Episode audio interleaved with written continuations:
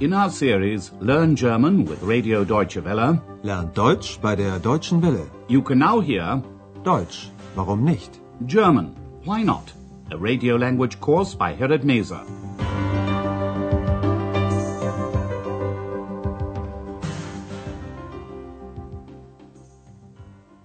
Hello and welcome back. Today you can hear lesson 8. I haven't heard any more from her. Ich habe nichts mehr von ihr gehört. In the last lesson, a married couple arrived in Aachen and were looking through tourist brochures.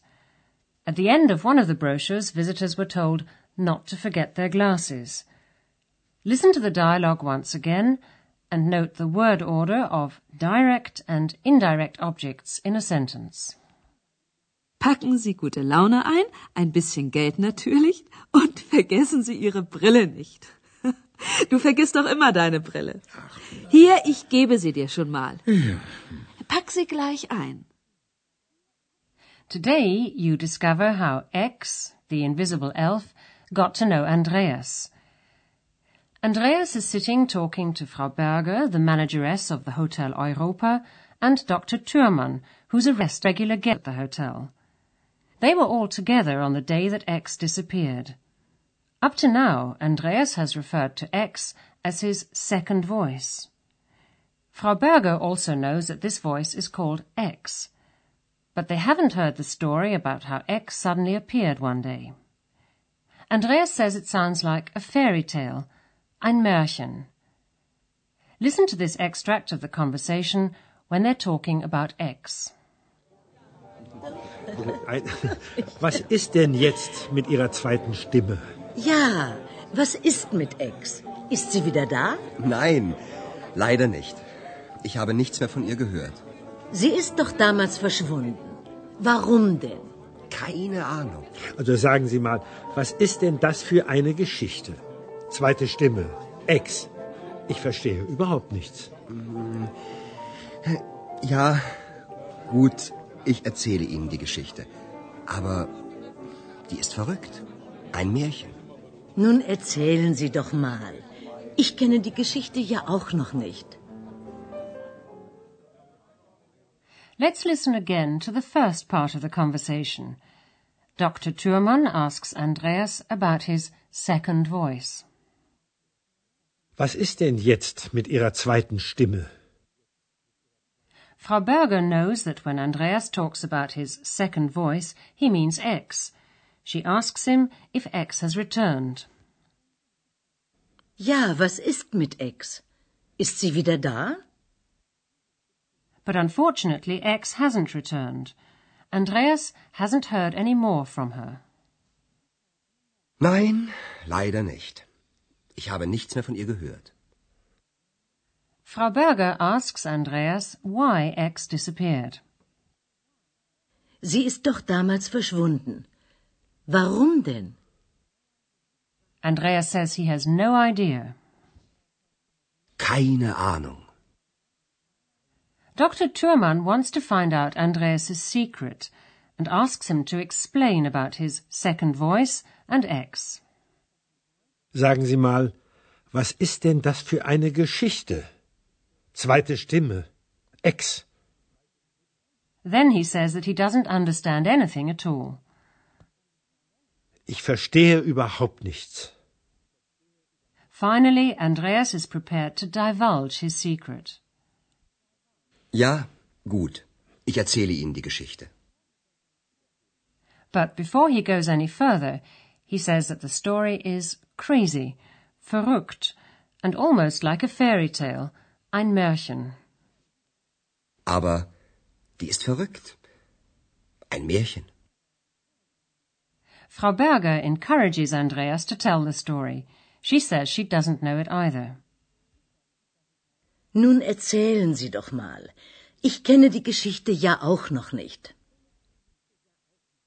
Andreas misses X and is relieved to be able to talk about her. He tells Frau Berger and Dr. Thürmann about the evening when he was sitting at home reading. He was reading a book called Die Heinzelmännchen zu Köln. The Heinzelmännchen were invisible elves or goblins who used to come out at night and finish off the work of a local craftsman in Cologne. Listen to the conversation and try to find out why Andreas gave X her name. Ich war zu Hause, habe Musik gehört und habe das Buch von den Heinzelmännchen zu Köln gelesen.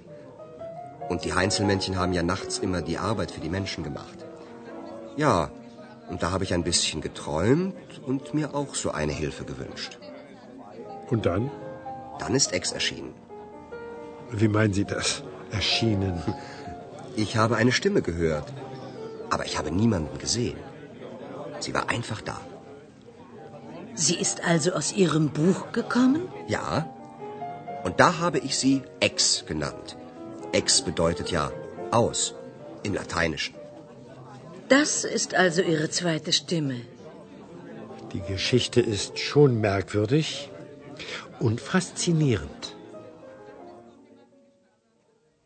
Andreas called her X because she appeared out of a book, and X in Latin means out of. Listen once again. Andreas says he was at home, listening to music and reading the book about the Heinzelmännchen zu Köln.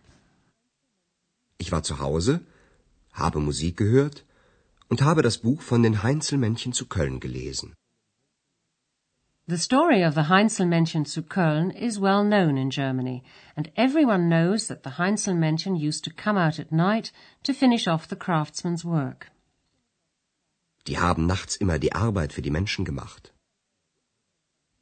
While Andreas was reading about the invisible Heinzelmännchen, he started to daydream and wished that someone would help him. Ja, und da habe ich ein bisschen geträumt und mir auch so eine Hilfe gewünscht. Andreas couldn't believe that his wish had been heard. Suddenly X appeared. Dann ist Ex erschienen. But Dr. Thürmann can't understand what Andreas is saying, so he asks him to explain what he means by appeared. Wie meinen Sie das? Erschienen. All Andreas can say is that he heard a voice, but he couldn't see anyone. X was just there. Ich habe eine Stimme gehört, aber ich habe niemanden gesehen. Sie war einfach da. Frau Berger guesses that X must have jumped out of the book Andreas was reading. Sie ist also aus Ihrem Buch gekommen? And Andreas gave her the name X. Ja, und da habe ich sie Ex genannt. He called her X because in Latin that means out of, and X appeared out of a book. Ex bedeutet ja aus im Lateinischen. At last, Frau Berger knows who Andreas's second voice is. Das ist also Ihre zweite Stimme. Dr. Thürmann looks puzzled. He finds the story strange, merkwürdig, and at the same time fascinating, faszinierend. Die Geschichte ist schon merkwürdig und faszinierend. And while he's thinking about the strange story, let's take a look at some of the grammar points we've come across in today's lesson.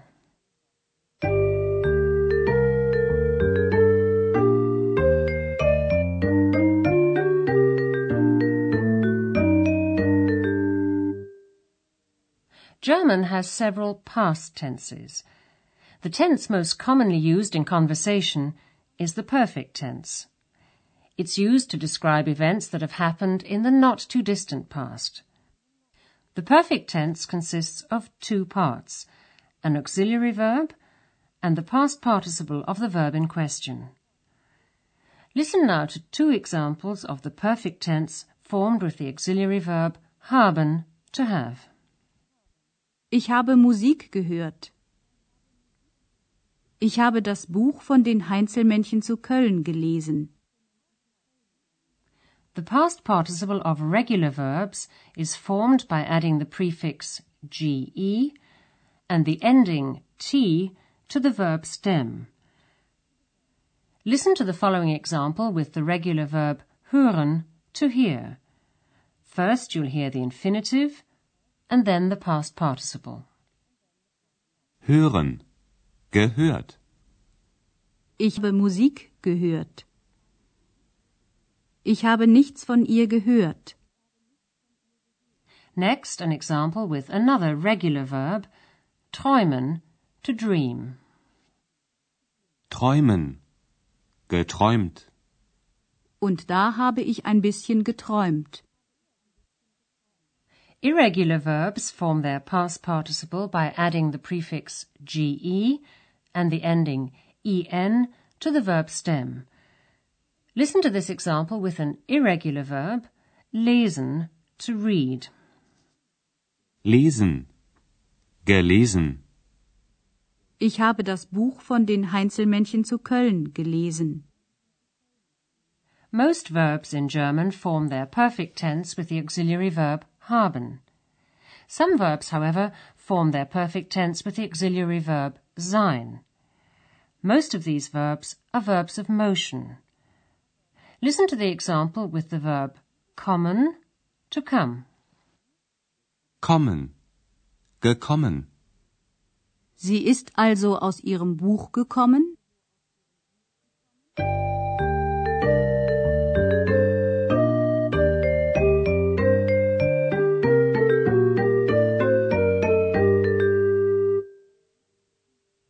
Finally, listen to the two dialogues once again.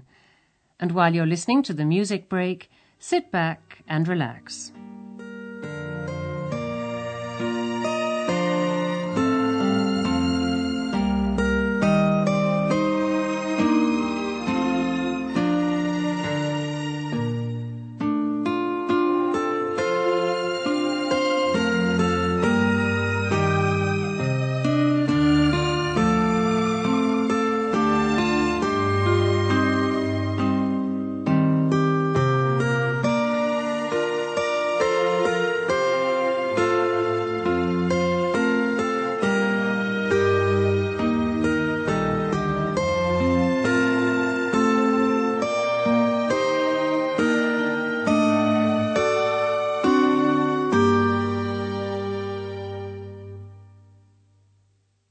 Dr. Thürmann and Frau Berger ask Andreas to tell them the story about X.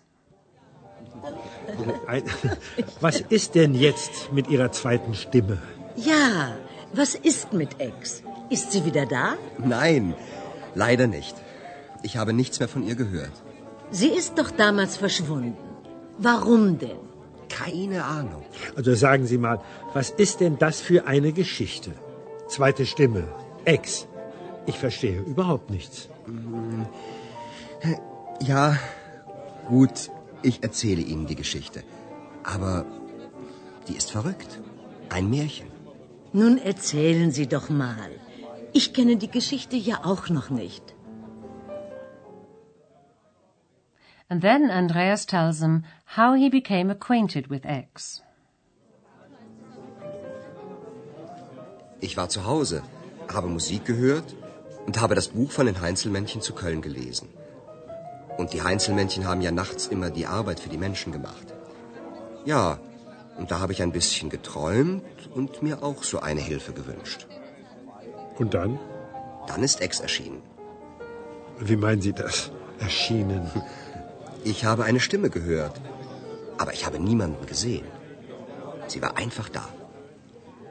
Sie ist also aus Ihrem Buch gekommen? Ja, und da habe ich sie Ex genannt.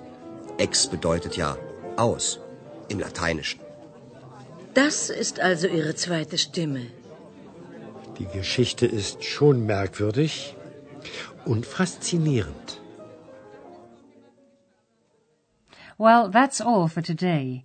In the next lesson, you can find out how X disappeared and where she may have gone. Join us if you can. Until then, it's goodbye for now. You've been listening to our language course, Deutsch, warum nicht? A production of Radio Deutsche Welle in cooperation with the Goethe Institute in Munich.